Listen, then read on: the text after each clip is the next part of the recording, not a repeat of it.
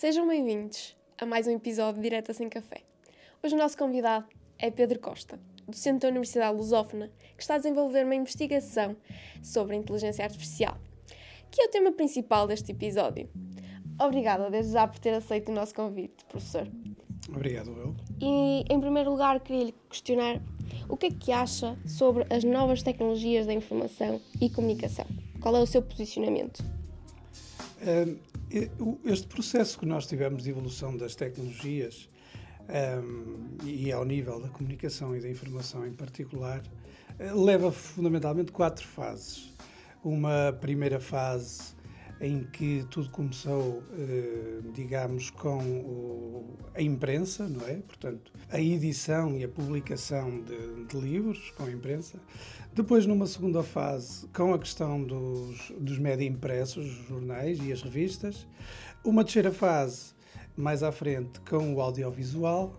Uh, e nesta última fase, onde estamos agora, a internet e as, e as redes digitais.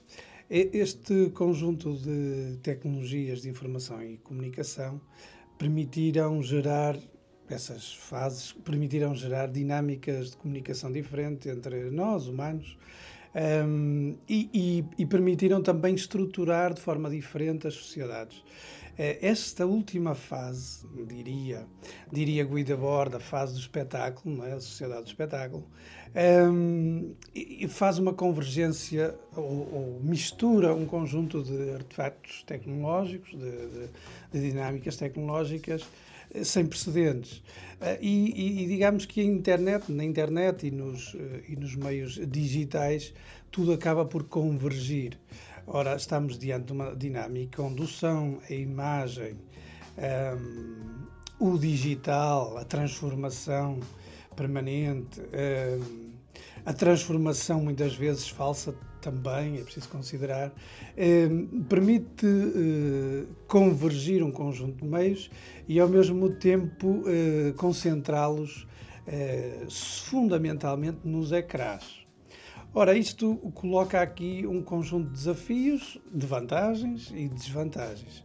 Mas há aqui um conjunto de desafios, alguns intitulam isto de uma problemática porque o espetáculo é fundamentalmente a visão, é o visual, uh, e dentro de uma lógica visual, uh, o, o, mundo ganha uma dinâmica diferente do passado. O Walter Benjamin falava muito na morte do narrador, quando se começou a assistir à reprodução de livros, revistas em massa, ou seja, a informação começou-se a tornar mais curta e ao mesmo tempo eh, eh, menos densa, eh, ao passo que no tempo do narrador, como ele dizia, existia eh, realmente mais espaço para a história, para as memórias, eh, e com o adensar das novas tecnologias.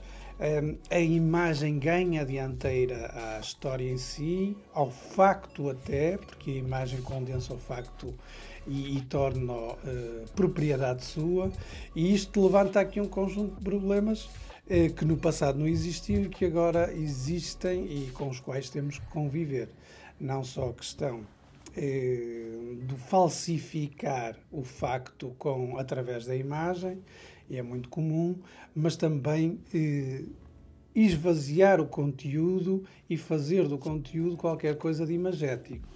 E, e bom, isto cria-nos aqui desafios comunicacionais uh, de vários níveis. Então, com o desenvolvimento da sua investigação, o que é que, o que, é que pretende? O que é que ela assenta? Uh, eu tenho fundamentalmente uh, duas grandes linhas de investigação. Uma primeira é o estudo do fenómeno da captura da atenção, precisamente. Quando nós estamos diante do reino da imagem, da, do ecrã, é, há uma coisa logo à partida que temos que ter em consideração, que é toda uma indústria, toda uma economia que tem como objetivo capturar a atenção daquele que visualiza. É, este é um dos primeiros fenómenos. E isso implica muita coisa. Fundamentalmente implica é, que algoritmos se alinhem e que estratégias de comunicação se alinhem para capturar aqueles uh, que queremos que nos visualizem. Um, isto tem uma lógica perversa, porque no fundo há sempre uma lógica capitalista no processo. O, o Berardi, o Franco Berardi, um italiano, um filósofo italiano, chama isto de semiocapitalismo, ou capitalismo semiótico. Significa que atingimos um nível de sofisticação de comunicação e de informação em que a semiótica é a grande arma da, da economia, do capitalismo. Um, e a semiótica é neste sentido, ou seja, a semiótica que acaba por ser capturada e colocada à disposição uh, depois das grandes massas. Mas essa é, uma, essa é uma das linhas. Uma segunda linha tem a ver com o conjunto de artefactos tecnológicos e digitais e de computação que uh, acabam por se aliar aqui a, a esta economia da atenção que é o caso, por exemplo, do machine learning ou da inteligência artificial. Esses dois, uh, essas duas dinâmicas são um bocado diferentes. O machine learning funciona como uma espécie de captura de informação para depois ceder à inteligência artificial e ela própria articular e agilizar. Uh, portanto, esses dois uh, domínios tecnológicos eh, acabam por vir a ser determinantes, já estão a ser determinantes, na, por exemplo, nas plataformas digitais. Hoje, nenhuma plataforma digital está isenta de inteligência artificial e machine learning, eh, mas uh, o algoritmo em si, que é um, um processo, é um bot, é um, é um, é um, um instrumento de captura de informação para depois ceder às estratégias eh, capitalistas ou dos, dos proprietários uh, das plataformas acabam por uh, gerar aqui uma dinâmica nova, ou seja, diriam alguns que nós, no seio das plataformas digitais, passamos a ser todos uma espécie de produto. Usamos-as gratuitamente à partida, mas aquilo que pagamos para uh, lá estar é precisamente a nossa informação, a nossa subjetividade uh, os nossos conteúdos, os nossos gostos, os nossos desejos, as nossas vontades. Isto, por sua vez, vai gerar realmente um grande intelecto, uma grande inteligência, e que depois acaba por ficar na mão dos grandes, dos grandes dominadores do, do mundo no processo digital e tecnológico. Então, quais são as suas expectativas para o futuro da inteligência artificial. Como é que vê que isto vai, vai, vai resultar nos próximos 10 anos? Nos próximos anos. Bom, eh, esta minha visão pode ser, à partida, considerada um pouco pessimista, no sentido em que eu coloco sempre a tónica pela perspectiva do capitalismo que se apropria dos meios tecnológicos para depois, de certo modo, impor as suas lógicas. Sim, há aqui um lado de pessimismo. Eh, há um outro lado menos pessimista, mais otimista, que tem a ver com aquilo que se pode fazer com as tecnologias, com as novas tecnologias. Um, no inquérito que tenho a circular neste momento, que se chama Impactos da Inteligência Artificial no Ensino Superior, o objetivo é perceber como é que isto pode vir a transformar no futuro próximo e já no presente também o sistema de ensino no geral. Uh, e as respostas têm sido interessantes porque mais de metade, mais de 50% dos estudantes do ensino superior português uh, estão a dizer-nos que sim, utilizam as plataformas de inteligência artificial para estudar e para fazer trabalhos. Ora, uh, aqui, à partida, poderia não haver nada de mal, pode não haver nada de mal, no sentido em que se a informação estiver correta, se a informação for validada, isto pode facilitar o acesso a alguma informação que muitas vezes poderia estar dispersa, ou seja, encolhe pelo menos o tempo de, de, de busca, de pesquisa e de e, e até de dispêndio de energia na, na, investigação. Eh, pode gerar preguiçosos, não é? Sim, pode ser a preguiça mental. Exatamente, preguiçosos, preguiça mensal, me, mental e preguiça também uh, de investigação. Uhum. Ou seja, o que, o que no passado a investigação significava ser um trabalho laborioso, uh, eh, afinado, é quase hoje uma interatividade entre o humano e uma máquina. E isto, por si só, é pobre como experiência. Voltando ao tal Benjamin, eh, é, é pobre por experiência porque não há o processo, ou seja, o processo de investigação um processo de investigação é uma procurar. aventura. Não é? Exatamente, procurar. É uma aventura, nunca sabemos onde vamos ter, o que é que lidamos. Encontramos informação alternativa ou informação que não tenha nada a ver e até, até misturamos. Ora, ao, ao fazermos só uma interatividade com, o, com a máquina, eh, a informação vai-nos sair mais ou menos direita. Eh, muitas vezes sem autoria, muitas vezes sem, eh, sem citar fontes, etc. E, quer dizer, e, e, poderá haver aqui o problema da apropriação de fontes, apropriação da autoria alheia, eh, apropriação de ideias que depois acabam por eh, parecer do próprio, mas na realidade já estão a circular nesse imenso intelecto. E, e pronto, enfim, eh, há aqui um conjunto de problemas. Agora, o que eu acho é que o próprio sistema de ensino, eh, quer seja escolar normal, quer superior, tem que se, eh, vai ter que se adaptar muito rapidamente. E eu digo assim só de uma forma muito simples. Eh, não há, neste momento, no sistema de ensino em Portugal, nenhuma cadeira que dê literacia de comunicação e de novas tecnologias aos jovens, eh, quer ao nível da utilização de plataformas digitais e dos seus desafios, porque são vários, não é? Nas minhas aulas eu dava aquele conjunto de problemas que gerava o, o, uso do telemóvel, como por exemplo nomofobia, não é? Eh, a incapacidade de estar eh, longe do telemóvel. Mas são sistemas que geram stress, ansiedade, etc.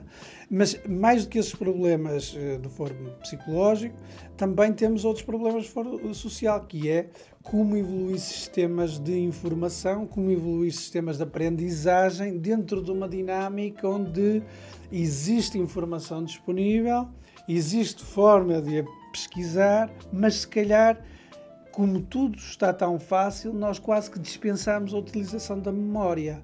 E onde é que isso pode ser problemático no futuro?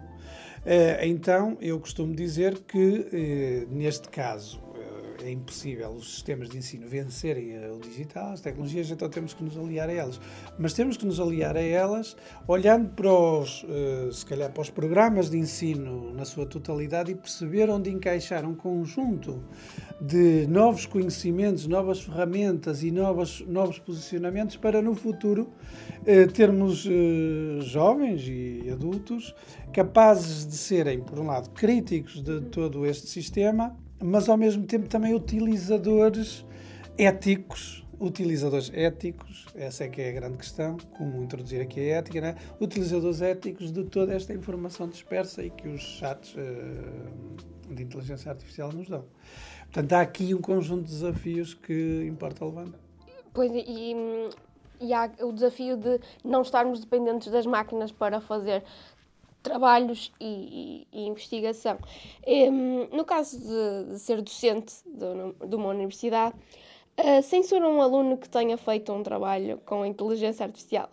Essa é uma das questões que está no inquérito que está a circular.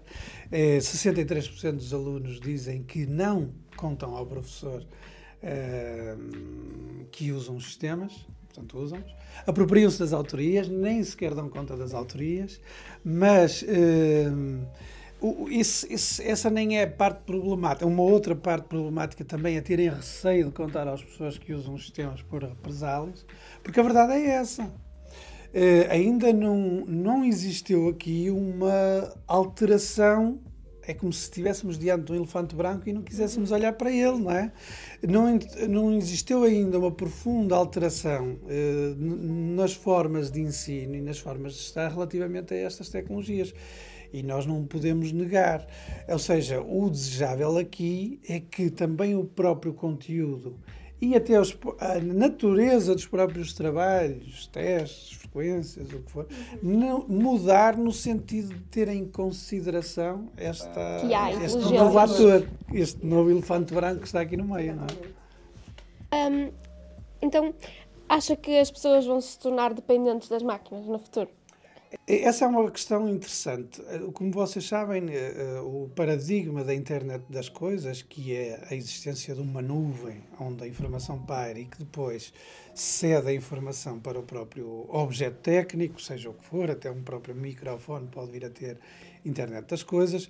Hum, a questão é, eh, no momento em que essas tecnologias se sofisticarem, eh, nós temos dois caminhos. Temos um caminho em que esta informação está demasiado concentrada em poucas pessoas, e aí voltamos ao tal problema do capitalismo. Já não é só, será só semiótico, será eh, mundividente e geral.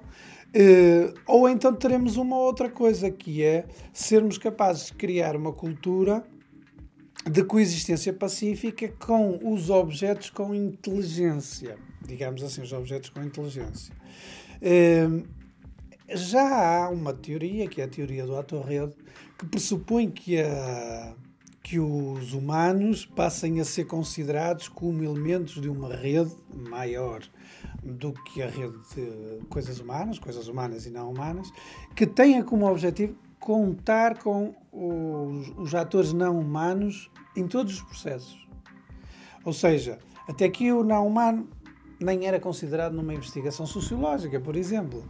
Uh, a partir do desenvolvimento de teorias como a teoria do ator-rede, o não humano, como qualquer objeto com, com inteligência e não só, passa a ser um ator importante nos processos, nos eventos, nos acontecimentos humanos. Uh, e eu creio que o caminho será um pouco esse, ou seja, um, das duas uma, ou fazíamos uma espécie de Rage Against the Machines, uma revolta contra as máquinas, ou estaríamos diante de um universo ficcionado como o do Skynet no Terminator, onde uma superinteligência coletiva quer destruir os humanos. Como não acredito nessas duas alternativas, eu acredito que será possível conviver com algumas regras que terão que ser criadas, com estruturas de ensino e aprendizagem que têm que se adequar uh, a viver com os objetos, com a internet uh, interligados permanentemente. Vamos encontrar certamente essa solução. Ou seja, apesar desse pessimismo, há aqui um otimismo de fundo que eu acho que vamos acabar por encontrar. Dou por encerrado este podcast. Acho que a sua participação foi muito relevante para, para este tema. Obrigada e esperamos contar consigo para os próximos episódios. Obrigada.